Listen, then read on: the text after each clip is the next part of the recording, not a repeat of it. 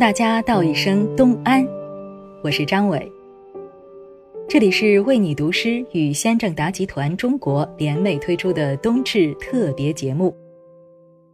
本期节目由联合国开发计划署、先正达集团、润田项目特别支持。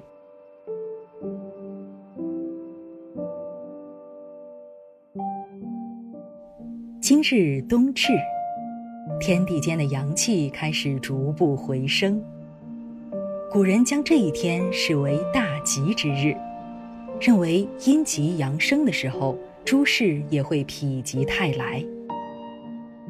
今人似乎也延续着那份不老的情怀，阳生希望，唤醒热望。岁月向晚，山河逢冬。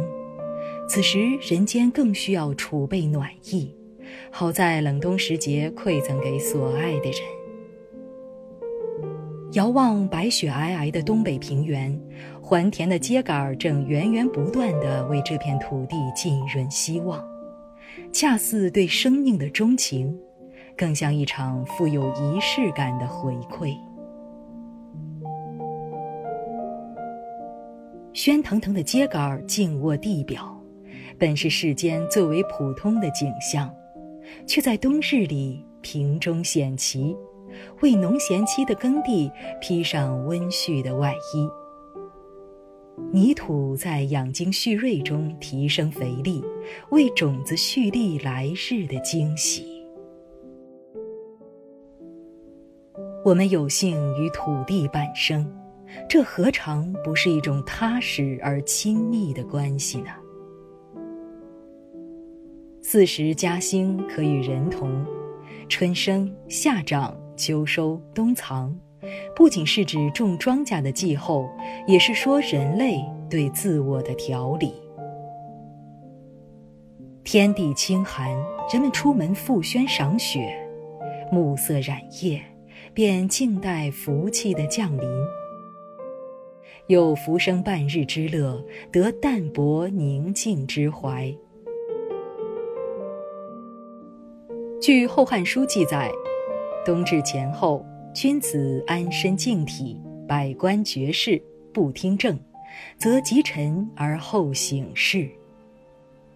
年终岁末，古人向来有收敛生息的习惯，气定神闲地反省一年的生活。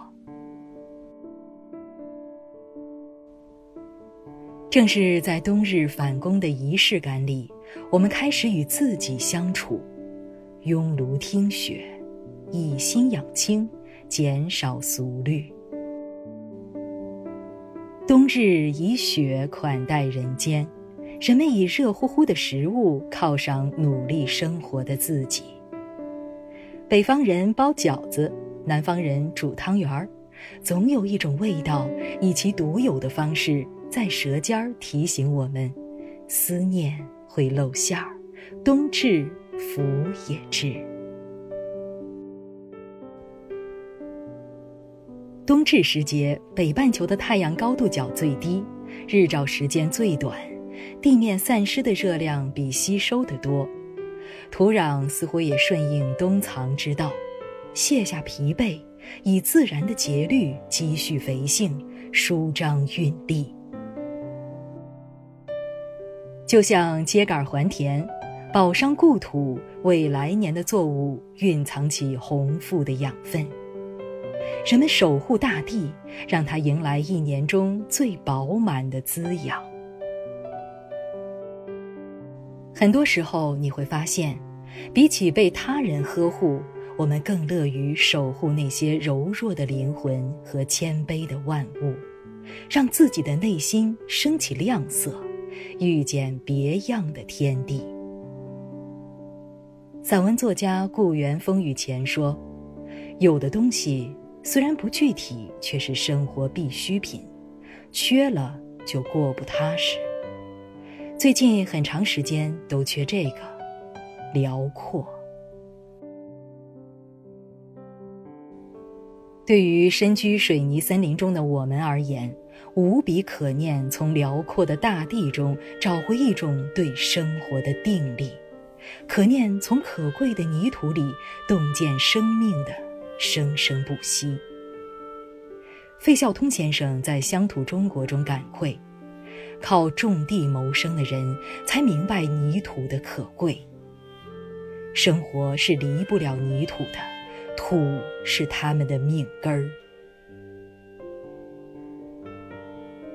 土地总能赋予我们一种生存的充实感，而调配土壤、反哺润田、建设良田，对人类生命的给养，并非一朝一夕可成。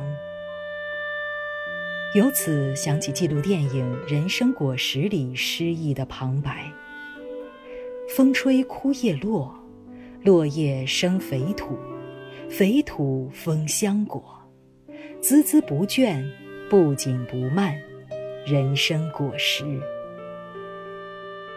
生活最好的状态是从未放弃成长。冬至，为自己埋下一颗新生的种子吧。告别阴霾，向春而生。但愿你我都能采摘下属于自己的人生果实。